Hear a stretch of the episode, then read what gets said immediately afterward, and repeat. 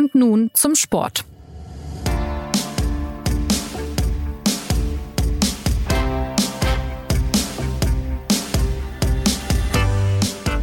Es hätte die Szene des fünften Spieltags sein können.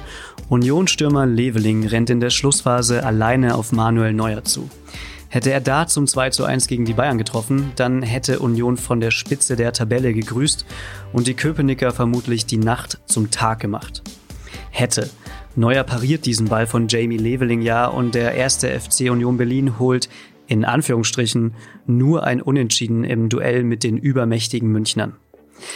Aber natürlich war auch das schon ein riesiger Erfolg, was an der Atmosphäre im Stadion nach dem Spiel deutlich zu hören war.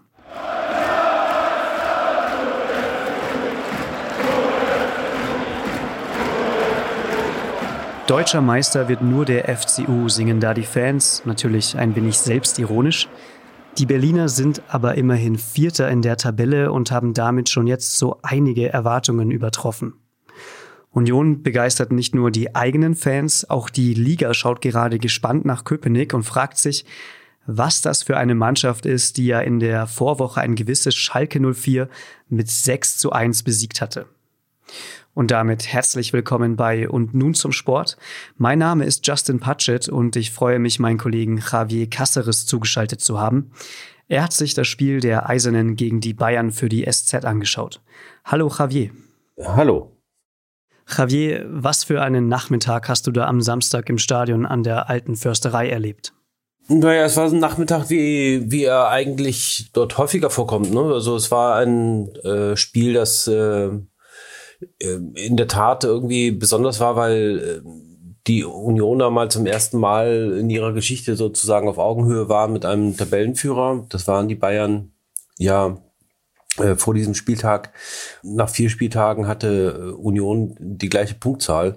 Insofern war da schon so ein bisschen auch, ähm, ich glaube, man kann das Verwunderung nennen, ähm, spürbar, weil in den, in den Köpfen der Menschen immer noch drin ist, dass man halt vor vier Jahren noch in der zweiten Liga gespielt hat, was im Prinzip äh, eigentlich so ein bisschen die ja die natürliche Heimat dieses dieses Vereins ist ja.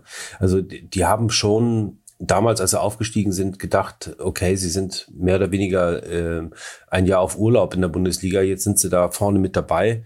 Ähm, das ist schon etwas Besonderes für die für die Leute. Andererseits, äh, was jetzt den reinen Fußball anbelangt, muss man sagen, war das voll und ganz äh, ein Spiel, was was man bei Union sehr häufig gesehen hat, nämlich dass äh, eine Mannschaft überlegen war und die sich mit allen Mitteln dagegen gewehrt haben, zu verlieren. Und äh, sie haben es geschafft. Lass uns vielleicht noch mal ganz kurz über diese besondere Atmosphäre da ähm, im Stadion an der Alten Försterei sprechen. Also Bayern-Trainer Julian Nagelsmann hat ja auch nach dem Spiel gesagt, dass er schon gerne nach Köpenick kommt, aber dass er da auch schon mal mit Leipzig, Zitat, ein beschissenes Spiel hatte.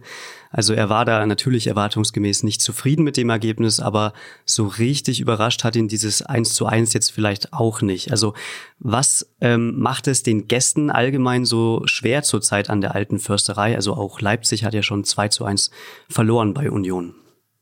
Also das Ambiente spielt da schon eine große Rolle. Ich kann mich noch ganz gut dran erinnern, dass, dass, dass dieses Spiel, äh, das damals den Aufstieg bedeutete, also das, das äh, Relegationsrückspiel gegen den VfB Stuttgart, das war genau in der Woche äh, oder wenige Tage nachdem der FC Liverpool ähm, gegen den FC Barcelona eine fantastische Aufholjagd äh, hingelegt hatte.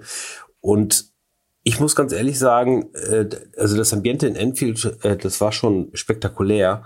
Und wenige Tage danach zu erleben, was da in der alten Försterei los war, das war schon ähm, nochmal, ja, es war fast von, von, von der Begeisterung, die man da gespürt hat, nochmal äh, eine Runde stärker.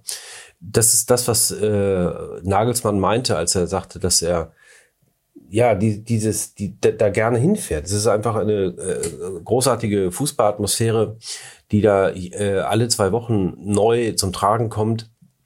Das Stadion ist immer ausverkauft. Äh, und ja, klar, äh, natürlich kann er nicht zufrieden sein damit, dass er da nur unentschieden spielt. Es ist äh, weiterhin eine Mannschaft, die den Bayern in vielen, vielen Belangen unterlegen ist, insbesondere finanziell. Aber es macht schon Spaß, äh, da ein Fußballspiel zu erleben. Und es ist immer noch so, dass man das Gefühl nicht los wird, dass letztlich äh, die Fans des ersten FC Union äh, das auch als etwas Besonderes erleben, dort äh, Bundesliga-Fußball zu sehen ich kann das schon nachvollziehen. Äh, es ist kompliziert, dort zu spielen. Diese Mannschaft ist äh, wirklich darauf ähm, äh, aus, dem Gegner große Probleme zu bereiten und sie schafft es meistens. Also saisonübergreifend äh, ist Union jetzt zwölf Spiele lang ungeschlagen. Zu Hause haben sie eigentlich äh, in der Bundesliga so gut wie nie verloren. Äh, und äh, daran mach, wirk, wirken wirklich alle Leute mit. Also das, das äh, ist so. Äh, die, die, die Fans sind Teil des Ganzen und die treiben ihre Mannschaft schon nach vorn. Insofern ähm, ist es klar, für jeden, äh, für jede Bundesliga-Mannschaft sowas wie ein Zahnarztbesuch da vorbeizuschauen, aber ähm, es ist letztlich auch äh, ein Erlebnis und das ist das, worauf der Julian Nagelsmann am vergangenen Wochenende angesprochen hat. Und woher kommt da eigentlich diese Wahnsinns-Euphorie der Fans, wie du sie jetzt gerade eben beschrieben hast? Also, das ist ja auch nicht selbstverständlich, dass ähm, Menschen so brennen für ihren Verein. Ach, das würde ich gar nicht mal so sagen. Die Stimmung ist in äh, Berliner Westen jetzt bei Hertha gar nicht mal so anders. Das ist äh, auch so, dass du da 30.000 Leute hast, die äh, wirklich eine Wahnsinnsbegeisterung entfachen. Nur die Begebenheiten sind andere. Der Hertha spielt in einem äh, äh Stadion mit Leichtathletiklaufbahn. Äh, da geht eine Reihe oder, oder, eine ganze Menge von der Stimmung einfach weg. Ja, die, die, die verliert sich in, in dieser ganz großen Weite dieses Stadions. Und deswegen wollen die auch ein, ein reines Fußballstadion haben, aus nachvollziehbaren Gründen. Das hast du bei Union einfach nicht. Das ist ein ganz kleines, enges ähm, äh, Stadion, wo die Leute äh, selbst mit, mit, mitgebaut haben muss, um es zu modernisieren, als der Verein kein Geld hatte. Ähm, und, und ja, also letztlich ist, glaube ich, das, was man äh, Begeisterung nennt, ähm, gar nicht mal so unterschiedlich zu anderen Clubs, aber äh, architektonisch ist es einfach nochmal eine, eine andere Nummer, weil die Leute wirklich äh, auf dem Platz hängen quasi, ja. Und äh, das ist äh, schon ein Erlebnis wert. Das ist, äh, auch nachvollziehbar, dass da eigentlich nie Karten übrig sind, um nochmal an, an der Tageskasse etwas, äh, äh, ein, ein Ticket zu kriegen, um dann Teil des Ganzen zu sein. Mhm.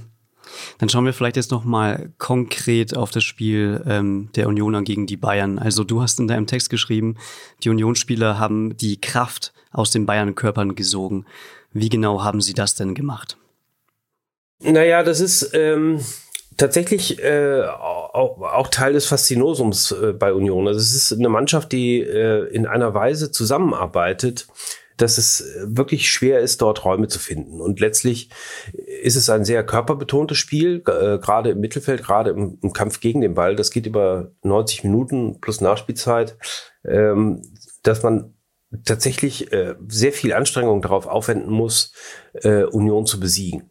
Und ähm, letztlich ist es ja auch nicht so gewesen, dass die Bayern da irgendwie äh, keine Chancen gehabt hätten. Im Gegenteil, also da waren drei, vier äh, Situationen dabei, wo die Bayern wirklich äh, relativ einfach auch zu einem äh, Torabschluss oder so sah es zumindest aus, ähm, äh, gekommen sind oder beziehungsweise zu Torabschlüssen gekommen sind, wo die, die eigentlich von der Umsetzung her recht einfach aussahen aber es ist äh, die Arbeit, die die aufwenden mussten, um überhaupt in den Strafraum der Unioner zu kommen, die ist so dermaßen ermüdend, dass es tatsächlich äh, schwierig ist, dort die Konzentration zu bewahren und äh, in den letzten Situationen dann ähm, zu, zu, zu Torerfolgen zu kommen. Das ist so ein bisschen der Punkt, der der, glaube ich, äh, das Ganze ein bisschen schwierig gestaltet für jeden Gegner, der da auftaucht. Egal, ob er jetzt FC Bayern heißt, Hertha BSC wie in dieser Saison oder eben RB Leipzig, die äh, in Köpenick verloren haben. Und gleichzeitig geht es ja auch zum Teil mehr ähm, als nur um jetzt, sagen wir mal, die, die Werte wie jetzt Kampf und Leidenschaft. Also konkret mit was für einer taktischen Ausrichtung hat es denn Urs Fischer geschafft, äh, der Trainer der Berliner, es den Bayern so schwer zu machen? Also Urs Fischer ist zum einen ähm, ein Trainer, in meinen Augen zumindest, der die Einfachheit des Spiels immer noch bewahrt. Also ich glaube, der verkünstelt sich nicht, ähm, wie viele dieser sogenannten Laptop-Trainer in 35 Milliarden Analysen, sondern der beherzigt die Maßgabe, dass Fußball letztlich ein relativ simpel, simples Spiel ist, in dem es zum einen darum geht, dass man den Ball äh, zu, zu, einem Gegenspieler, zu einem Mitspieler bekommt, der, ähm, der das gleiche Trikot trägt und dass man den Gegner so bekämpft, dass er Schwierigkeiten hat, vors eigene Tor zu kommen. Das ist das eine. Das andere ist, die haben tatsächlich eine Analyseabteilung und ein, eine äh, Form der, äh, des Trainings über Abläufe, mit denen sie dann auf den Platz gehen, die schon sehr, sehr detailliert äh, sich damit auseinandersetzt, wie der jeweilige Gegner spielt. Eben halt auch mit dem FC Bayern. Es war also ganz fantastisch zu sehen gegen RB Leipzig nochmal, weil die natürlich von der Qualität der Spieler her eigentlich äh, komplett überlegen sind, ähnlich wie die Bayern. Aber auch bei den Bayern sind die äh, immer mh, hm, in Nuancen nochmal so gewesen, dass sie, oder haben sie so gespielt, dass, dass, dass die Bayern wirklich Schwierigkeiten hatten, ihr eigenes Spiel aufzuziehen. Ja? Also der, der Christ, äh, Christopher Trimmel, der Kapitän, Rechtsverteidiger, der erzählte das eigentlich ganz anschaulich, fand ich nach, dem, nach der Partie, ähm, dass sie zum Beispiel die Außenverteidiger jetzt gegen die Bayern nicht wie sonst nach vorn verteidigt hätten. Heißt also, die haben eigentlich ihre Position gehalten. Normalerweise versuchen sie sehr aggressiv das, das Spiel der, der, der Gegner zu unterbinden, indem sie aus dieser Abwehrreihe rausgehen. Das haben sie gegen die Bayern nicht gemacht und das war genau das richtige Rezept. Also es, ich kann mich jetzt nicht äh, wirklich oder bei mir ist nicht haften geblieben, dass die Bayern großartig äh, äh, Flanken geschlagen hätten, die ein Mittelstürmer hätte verwerten können. Und sowas hat man auch schon gegen, gegen Leipzig gesehen. Ja, du hast es ja vorhin auch schon angesprochen, dass Union Berlin jetzt seit zwölf Spielen, also saisonübergreifend ungeschlagen ist. Aber wie bekommt es eigentlich eine Mannschaft hin, die halt laut Trainer Urs Fischer auch im vierten Erstligajahr eigentlich um den Klassenerhalt kämpft? Ja, das ist tatsächlich eines der großen Geheimnisse dieser Mannschaft, aber ähm, die und, und es ist auch nicht ganz so einfach zu erklären, weil man ja tatsächlich vermutet, irgendwie, man, man findet da irgendwelche Geheimnisse oder so etwas. Äh, letztlich ähm, arbeiten die tatsächlich unter der Woche sehr intensiv an äh, Abläufen. Und äh, das merkt man. Äh, es, es gibt äh, immer wieder äh, Wechsel von Spielern zu anderen Vereinen. Es sind sehr, sehr wichtige Spiele abgegeben worden. Jetzt im vergangenen Jahr waren es ähm, Marvin Friedrich, äh, Kruse, äh, vor der Saison Robert Andrich, äh, nach der Saison Grisha Prömel, die eine wirklich tragende Rolle in der Mannschaft gespielt haben und die haben es dann trotzdem bei Union immer wieder geschafft, ähm, solche Spieler mehr oder weniger gleichwertig zu ersetzen oder sogar äh, besseres Personal zu finden. Und ähm, was bei Union tatsächlich funktioniert, ist, dass äh, die Inhalte, die der Trainer auf den Platz bekommen möchte, dass man mit denen, äh, äh, dass man diese Inhalte unter der Woche im Training fantastisch trainieren kann. Und ähm, die Inhalte offenkundig auch so einleuchtend und in Anführungszeichen einfach sind, dass es nicht so schwierig ist, dann letztlich elf Leute zu äh, auf den Platz zu bekommen, die einer Idee folgen. Und äh, das ist, äh, glaube ich, wirklich äh, das eigentliche Erfolgsgeheimnis dieser dieser Mannschaft, dass sie das, was sich Urs Fischer an Fußball vorstellt, letztlich ähm, äh, in diese Mannschaft hineingetragen bekommen und diese Mannschaft das dann umsetzt, ohne groß zu fragen. Das 1 zu 0 gegen die Bayern ist ja nach gerade mal zwölf Minuten für ähm, Union Berlin gefallen, nach einem Standard. Und äh, Geraldo Becker ist derjenige gewesen, der da im Strafraum relativ frei zum Abschluss kam. Der hat jetzt fünf Saisontore, ist damit Top-Torschütze der Liga. Ist er jetzt auch so ein Garant für den Erfolg oder welche anderen Spieler sind jetzt so die tragenden Säulen in dieser Mannschaft? Ja, Geraldo Becker ist natürlich einer äh, der großen Garanten des, des Erfolges in dieser Saison. Ähm, auch das ist ein Spieler, von dem ich jetzt sagen würde, der steht so ein bisschen dafür, wie Union tickt und wie Union funktioniert. Also Geraldo Becker ist ein, ist mit einer wahnsinnigen Geschwindigkeit gesegnet, aber der hat eigentlich über die ganzen letzten Jahre hinweg immer Probleme gehabt, ähm, die letzte Entscheidung so zu treffen, dass sie der Mannschaft zugute kam. Sprich, äh, seine Flanken kamen äh, auch häufig nicht an, äh, seine Torabschlüsse waren häufig eher schlecht. Äh, es hat jetzt vor ein paar Monaten bei dem richtig Klick gemacht und ähm, er hat jetzt ja fünf Saisontore. Das äh, ist fast schon saisonübergreifend wahrscheinlich sein Bestwert. Ähm, und dabei sind jetzt erstmal nur fünf äh, Saisonspiele gespielt. es gibt aber tatsächlich auch andere äh, Spieler, die wirklich ähm, da für den Erfolg verantwortlich sind. Und das sind natürlich äh, vor allen Dingen im Defensiv Defensivverbund Leute, die die, ja, die Führungsspieler sind, Christopher Trimmel hatte ich schon genannt, als Rechtsverteidiger und Kapitän, äh, Robin Knoche, der Abwehrchef, der einer derjenigen ist, der jetzt im, im dritten Jahr bei Union spielt und quasi einer der Dienstältesten geworden ist, Rani Kedira, der äh, in der zweiten Saison ist, äh, und ähm, äh, der Ryerson, der, der äh, zurzeit als Linksverteidiger spielt und wirklich eine fantastische Saison macht. Also da sind schon so einige dabei, die ähm, entweder an ihrem Limit, beständig an ihrem Limit oder darüber hinaus agieren. Und auch das ist Teil des Erfolges von Union. Du lebst ja in Berlin. Ähm, welche Bedeutung hat es denn eigentlich für diese Stadt, dass die Köpenicker gerade so viel Erfolg haben, eben gerade weil es eben noch eine gewisse Hertha gibt, die so lange ja die Nummer eins in der Stadt war? Also für die Stadt, Berlin ist da ein bisschen kompliziert. Es ist nicht, ähm, äh, es ist keine Stadt, die, die jetzt äh, originär eine Fußballstadt äh, ist, würde ich jetzt mal sagen. Also ich habe auch eine Zeit lang äh, in Madrid gelebt. Da ist dieser Gegensatz zwischen Real Madrid und Atletico sehr viel ausgeprägter als jetzt zwischen Union und zwischen Hertha. Ähm, das sind, äh, man, man nimmt das so ein bisschen wahr, aber Berlin ist so dermaßen großflächig auch, dass man sich letztlich nicht so wirklich begegnet. Was äh, tatsächlich auffällt jetzt so im Stadtbild ist ein bisschen, dass, dass die Unioner ähm, auch durch den Erfolg und durch, durch die Sympathien, die sie wecken, äh, den Hatanern ein bisschen äh, den, ja, äh, das Terrain äh, streitig machen, was so äh, unentschieden war. Also äh, die Hertha hat so dermaßen viele Probleme gehabt, auch in den letzten Jahren, dass die einfach bei den neuen Generationen, das ist jedenfalls mein, mein Eindruck, das ist jetzt nicht irgendwie empirisch belegt, bei den neuen Generationen tatsächlich äh, größere Schwierigkeiten haben, Fuß zu fassen. Aber ich würde ähm, man, man, man tut immer so ein bisschen, dass das so, so, dass und vielleicht kommt das auch bei der Berichterstattung oder durch die durch die Art und Weise äh, der Probleme, die die Hertha hat, so ein bisschen rüber, ähm, dass die Hertha ähm, kein kein Backing hatte in der Stadt. Das ist nicht so. Also die Hertha hat wirklich eine äh, ganz fantastische und, und sehr große äh, Fanbasis. Auch wenn selbst wenn das Stadion, das Olympiastadion nicht nicht wirklich voll ist, äh, herrscht da eine Wahnsinnsstimmung, ähm, in, in der es glaube ich auch wirklich Spaß macht äh, zu spielen. Ähm, nur das Stadion ist halt anders als in der alten Försterei, das ja nur 22.000 Leute fasst, äh, nicht voll. Und das macht einen riesen Unterschied. Und deswegen ist auch zum Beispiel diese, diese Frage, ob die Hertha noch ein, noch ein reines Fußballstadion für 30, 40.000, 50.000 Leute bekommt, äh, für, für die Hertha total zentral, ja, weil ich glaube, auch da sich das Bild der Hertha nochmal verändern würde und man sehr viel stärker spüren würde, äh, was für eine, eine äh, gigantische äh, Kernanhängerschaft die Hertha auch in Berlin hat. Mhm.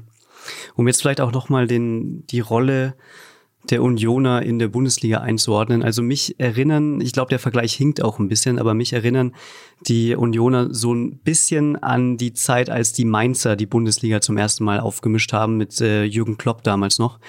Ähm, natürlich sind es andere Voraussetzungen. Ich glaube, ähm, dass auch die Mainzer einfach einen ganz anderen Fußball gespielt haben.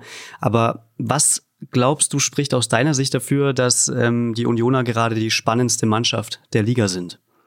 Also ich glaube tatsächlich, dass was der große Unterschied ist zu den Mainzer Tagen, ähm, ist, ist einfach die Entwicklung. Das ist ja ein über Jahre gewachsener ähm, organischer Prozess. Also das ist kein Ausreißer nach oben, sondern man hat das Gefühl, ähm, dass die Unioner von Jahr zu Jahr einfach besser werden. Äh, in ganz kleinen Dingen, in ganz kleinen qualitativen Schüben. Ähm, die Mainzer damals, äh, ja, das war äh, begeisternd, das war äh, toll, das war überraschend.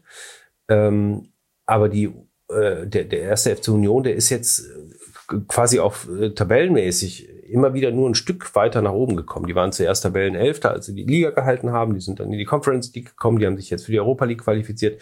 Jetzt stehen sie, das ist wahrscheinlich wirklich ein Ausreißer nach oben, aber wer weiß, äh, auf einem auf, auf Champions League Rängen.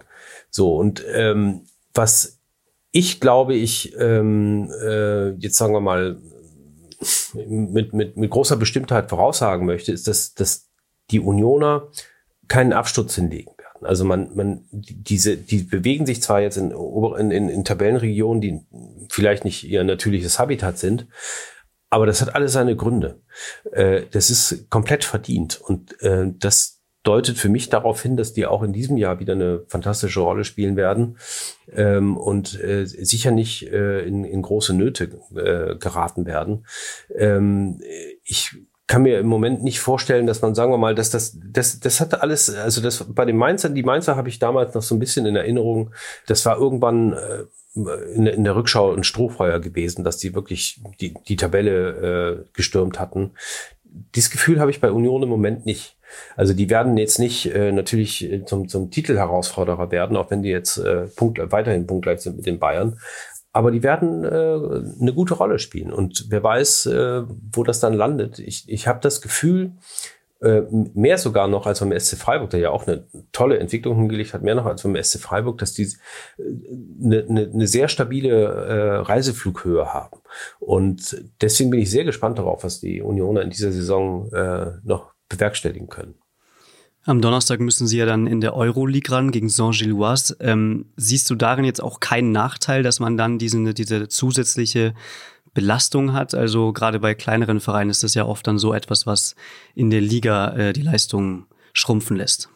Nein, aus, aus zwei Gründen. Zum einen ähm, haben die die Erfahrung der, des vergangenen Jahres. Also die Union hat ja letztes Jahr Conference League gespielt und hat mit einer solchen Belastung umgehen müssen.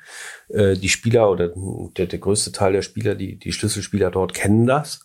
Äh, das ist der eine Faktor. Der andere Faktor ist, sie haben einen relativ großen Kader und sie haben einen Trainer, der ebenfalls diese Belastung kennt und zwar nicht nur aus den Zeiten von Union, äh, sondern äh, aus, aus Schweizer Tagen, als er damals in, in Basel war und, und, und beim FC Zürich. Also ähm, die wissen das schon gut einzuordnen, zum einen, und zum anderen ähm, wissen sie auch ganz gut damit umzugehen. Also äh, das war ja tatsächlich im letzten Jahr äh, eine äh, der überraschenden ähm, Dinge und die hat äh, insbesondere äh, Christian Streich damals äh, zum Ende der Hinrunde unterstrichen, dass die Unioner trotzdem stabil geblieben sind, äh, obwohl sie, ähm, obwohl sie diese äh, Belastung Conference League hatten. Das hat dem großen Respekt ab, abgerungen, weil er in einer ähnlichen Situation ja wusste, wie, wie Freiburg tatsächlich äh, um, die, um den Klassenverbleib äh, zittern musste. Ähm, äh, und wie gesagt, also ich habe das Gefühl, dass das ähm, äh, sowohl ähm, äh, was die physische Belastung anbelangt, wie auch äh, das, die, die, die mentale Seite, dass das die Unioner gut verdauen können. Also da mache ich mir eigentlich vorab überhaupt keine Sorgen. Dann schauen wir zum Schluss noch auf die Bayern, würde ich sagen. Also die hatten ja jetzt in keiner Partie ähm, in dieser Saison so wenige Chancen rausgespielt wie in dieser. Und ähm, da hat Nagelsmann gesagt, er beklagt oder er hat zumindest für dieses Spiel ein zu geringes Energieniveau beklagt. Also auch typisches Sprech für Nagelsmann, wenn man so will. Und er hat dann gesagt, das ist halt manchmal so. Ich glaube, niemand hätte ein Problem mit so einer Aussage, wenn da nicht dieses 1 zu 1 gegen Gladbach gewesen wäre, das ja irgendwie auch ähnlichen Mustern gefolgt ist. Die Bayern haben, glaube ich, äh, tatsächlich, also das muss man ja auch ganz, ganz klar sagen. Also die Bayern hatten bessere und größere Chancen als Union am Samstag. Wenn die, äh, ich weiß nicht, äh, ich, mir fällt jetzt äh, spontan ein, diese Szene, wo äh, Leroy Sané äh, aus 12, 13 Metern ähm, äh, an, an äh, Unionstorwart Renault scheitert. Das sind Situationen, in denen der FC Bayern natürlich auch ähm, locker zwei, drei Tore ähm, äh, hätte schießen können, und dann würden wir jetzt hier nicht äh, groß über Union reden wahrscheinlich. Ähm, äh, geringes Energie Energielevel. Ich, ich glaube tatsächlich, das war auch so ein bisschen von Nagelsmann dahingesagt. Er hatte auch keine wirkliche Erklärung dafür, warum, woran das jetzt letztlich lag. Äh, ob die Leute da in seiner Mannschaft schlecht geschlafen hätten oder so, oder die Anreise zu beschwerlich war oder was auch immer. Äh, vielleicht war es ein Versuch, äh, ja, äh, sein, sein, seinen Kader nochmal bis an den Anschlag zu motivieren. Äh, es kommen ja jetzt wirklich anstrengende Wochen, aber äh, bei, bei, bei den Bayern war jetzt auch nicht wirklich alles äh, äh, so schlecht, dass man jetzt sagen muss, da muss man sich riesen Sorgen machen. Ähm, die haben tatsächlich ein Problem, äh, Chancen zu verwerten. Das muss man, äh, also zumindest aktuell, ähm, gegen Gladbach 31 Torschüsse, gegen Union vier, fünf äh, großartige Torchancen, äh, jeweils nur ein Tor. Das ist natürlich zu wenig und das führt letztlich zu Debatten, die einigermaßen steril sind, aber die natürlich äh, in den Köpfen vieler Leute drin sind. Ist Lewandowski tatsächlich äh, durch dieses Orchester an fantastischen Offensivspielern zu ersetzen oder nicht? Ich glaube schon. Ähm, ich glaube, dass es äh, sich auf Dauer auch äh, zeigen wird. Äh, aber ja, ähm, in dieser, in, in, in diesen beiden Wochenenden, die jetzt zurückliegen, hat der FC Bayern Probleme gehabt, Siege zu erzielen. Und letztlich ist es natürlich ähm, äh, aus Ligasicht total begrüßenswert, weil man plötzlich einen anderen Spitzenreiter hat, wie zum Beispiel in SC Freiburg.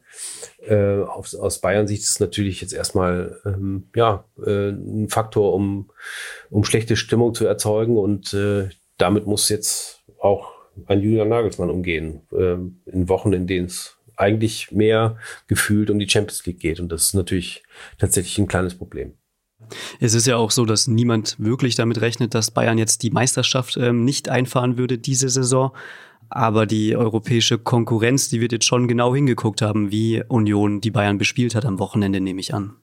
Ja, das denke ich schon. Also das gilt äh, am ehesten noch, glaube ich, für Inter Mailand. Aber das wird schon spannend. Also der FC Barcelona hat jetzt in Sevilla gespielt am Wochenende. Das war auch ähm, äh, eine, eine, eine Leistung, die jetzt nicht so sehr auf Ballbesitz beruhte, sondern vor allen Dingen auf Umschaltmomenten. Damit konnten die Bayern gar nicht so gut umgehen.